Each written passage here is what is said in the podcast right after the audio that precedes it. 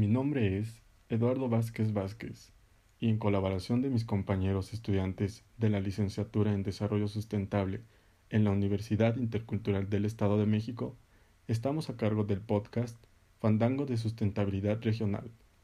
Es un podcast en donde encontrarás trabajos de investigación encaminados al desarrollo sustentable, conocimiento tradicional y conservación. Hola, mi nombre es Ana Brenda. Soy estudiante de la licenciatura en Desarrollo Sustentable de la Universidad Intercultural del Estado de México.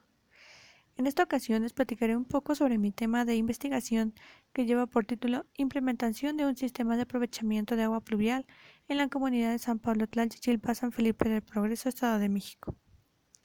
Y para comenzar, ¿por qué este tema? Porque como todos sabemos, el agua es uno de los recursos más importantes para la vida del planeta y del ser humano, ya que satisface una necesidad primordial para la salud y la subsistencia de los seres vivos. A pesar de esto, también hay que recordar que además de cubrir necesidades humanas, es un elemento clave para el mantenimiento y funcionamiento de los ecosistemas naturales, porque sin agua esto se degrada, pierden biodiversidad y reducen o dejan de proveer bienes y servicios ambientales que sostienen a las sociedades. Claramente, el recurso hídrico cumple funciones fundamentales de las que dependen otras. Entonces, por lo anterior, podríamos decir que el agua es un bien de primera necesidad. Y realmente, aunque sea de gran importancia, la disponibilidad es un primer problema al que nos enfrentamos, pues aunque el 70% de nuestro planeta está cubierto por agua, el 95.5% de ella es agua salada y solo el 2.5% es agua dulce. De ese 2.5%, el 80% se encuentra contenida en glaciares, el 19% es agua subterránea y solo el 1% está disponible para consumo humano. Bien, pero entonces de ese 1% disponible debería ser suficiente para abastecer equitativamente a los humanos. Pero realmente, aunque esto suene fácil, no lo es. La distribución de ella varía considerablemente en espacio y tiempo. ¿Por qué? Porque cerca del 75% de la población humana se concentra en países y regiones donde solo existe el 20% de las disponibilidades de agua, lo que no permite una distribución igual para todos los seres humanos. Sumado a esto se encuentra la contaminación y el uso irracional del recurso, lo que claramente disminuye la cantidad de agua limpia para consumo.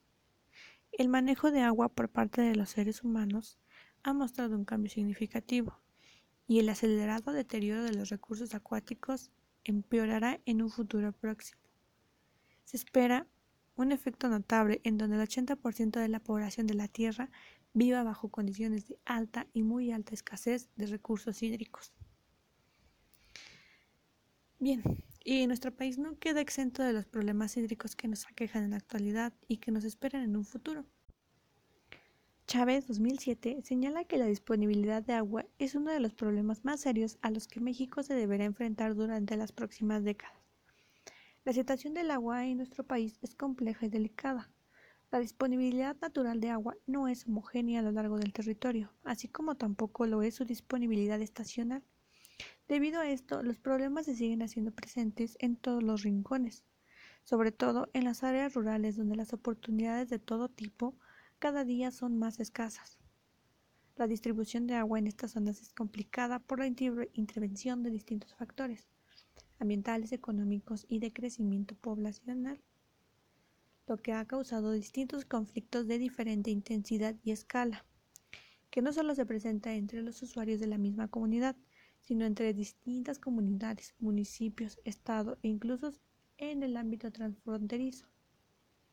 En este país, hablar de la calidad del agua es un tema que poco se discute y se estudia, y mucho menos se discute un problema mayor como lo es la escasez del vital líquido. Desafortunadamente, la falta de atención a este tema, así como la distribución de agua de mala calidad a la población, tendrá serias consecuencias en un futuro.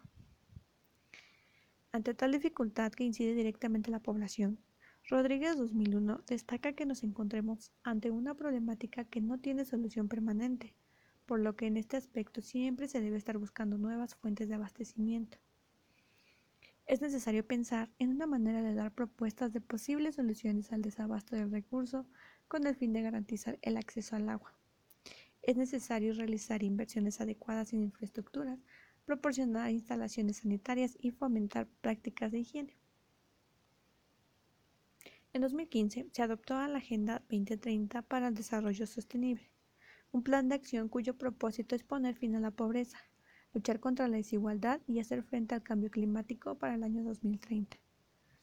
Eh, en su objetivo 6 principalmente se ha esforzado en recalcar la importancia de garantizar el acceso universal al agua potable, segura y asequible para todos.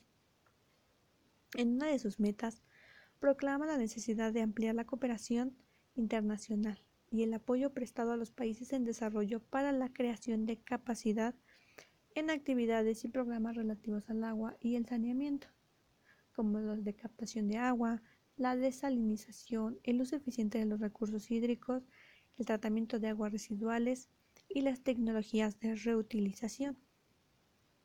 Bien, entonces con lo anterior y para ayudar a las problemáticas de escasez de agua, podemos hablar de las tecnologías ecológicas, que han sido un instrumento para afrontar los retos multidimensionales de las viviendas que no son capaces de satisfacer una línea básica de bienestar. Una estrategia dentro de estas tecnologías y que ha sido mencionado en una de las metas de la Agenda 2030 es el aprovechamiento eficiente del agua de lluvia, o en otras palabras, cosechas de agua o captadores de aguas pluviales. Tolentino 2018 expone la cosecha de agua de lluvia como una estrategia de abastecimiento del recurso hídrico, mismo que está ganando importancia en áreas rurales y especialmente en países de vías de desarrollo donde es necesario garantizar el suministro de agua a través de todas las fuentes posibles.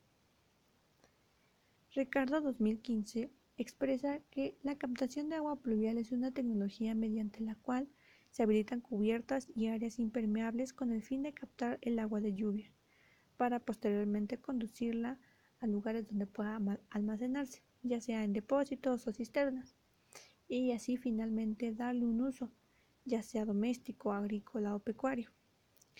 Estos sistemas han sido utilizados intensivamente en muchas zonas del planeta, surgiendo desde épocas muy antiguas como resultado de las necesidades de demanda de agua. El uso de estas tecnologías como herramientas que contribuyen al abastecimiento de agua con poco impacto ambiental suena de cierta forma tentadora, pues dichas técnicas pretenden ser una alternativa y solución a los problemas que enfrentamos en la actualidad y que enfrentaremos en un futuro. Por lo anterior, el objetivo de esta investigación es implementar un sistema de captación de agua pluvial para su aprovechamiento doméstico y tiene como objetivo específico el analizar diferentes tipos de captadores de agua pluvial e implementar el sistema de captación de agua pluvial para el aprovechamiento doméstico básico. El trabajo se pretende llevar a cabo en la comunidad de San Pablo Tlachichilpa, San Felipe del Progreso, Estado de México, perteneciente a la región Mazagua.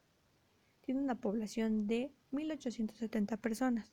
El 60% de la población es indígena y el 24% de ellos habla una lengua indígena que es el Mazagua.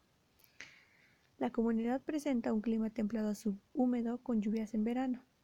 Tiene precipitaciones con un rango de 800 a 1100 milímetros las lluvias son abundantes en julio, agosto y septiembre. El rango de temperatura va de los 10 a los 14 grados centígrados. Sin embargo, se registran temperaturas mínimas de 2 grados y máximas de 28 grados.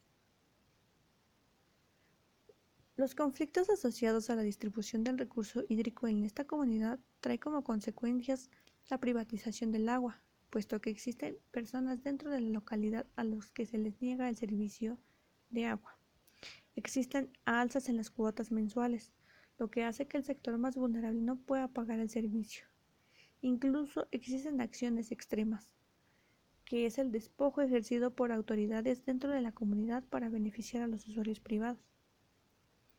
Entonces, la comunidad es una zona en la que la distribución del agua es un problema grande, pues como se mencionó, el acceso a ella es difícil y a los pobladores se les dificulta llevar a cabo sus actividades domésticas.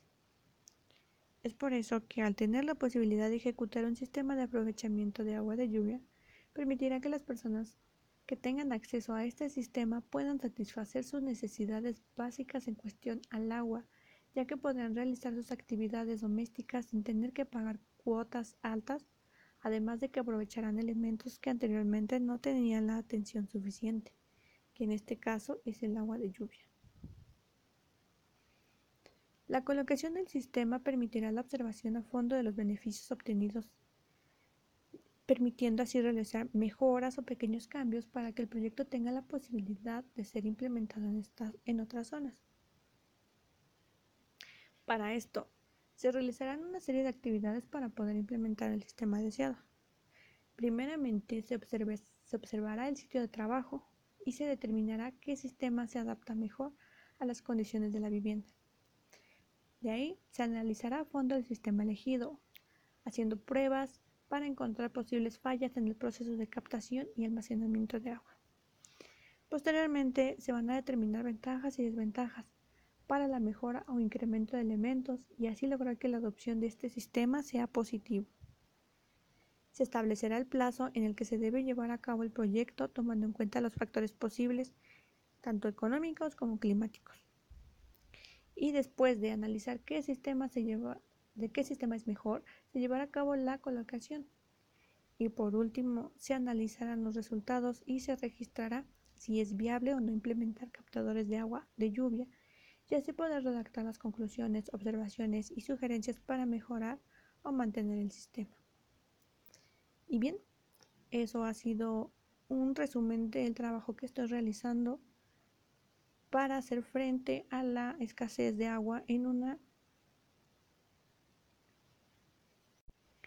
Y bien, es un pequeño resumen del trabajo que estoy llevando a cabo para hacer frente a la escasez de agua que presenta una unidad familiar en una comunidad en donde la distribución de agua es cada vez más difícil. Por su atención, muchas gracias. Fandango de Sustentabilidad Regional agradece nos hayas escuchado al mismo tiempo que te invita a escuchar los otros episodios igualmente interesantes, así como a seguirnos en las redes de Facebook, Anchor y Spotify. No te pierdas de un solo episodio. Escucha, disfruta y comparte. Hasta la próxima.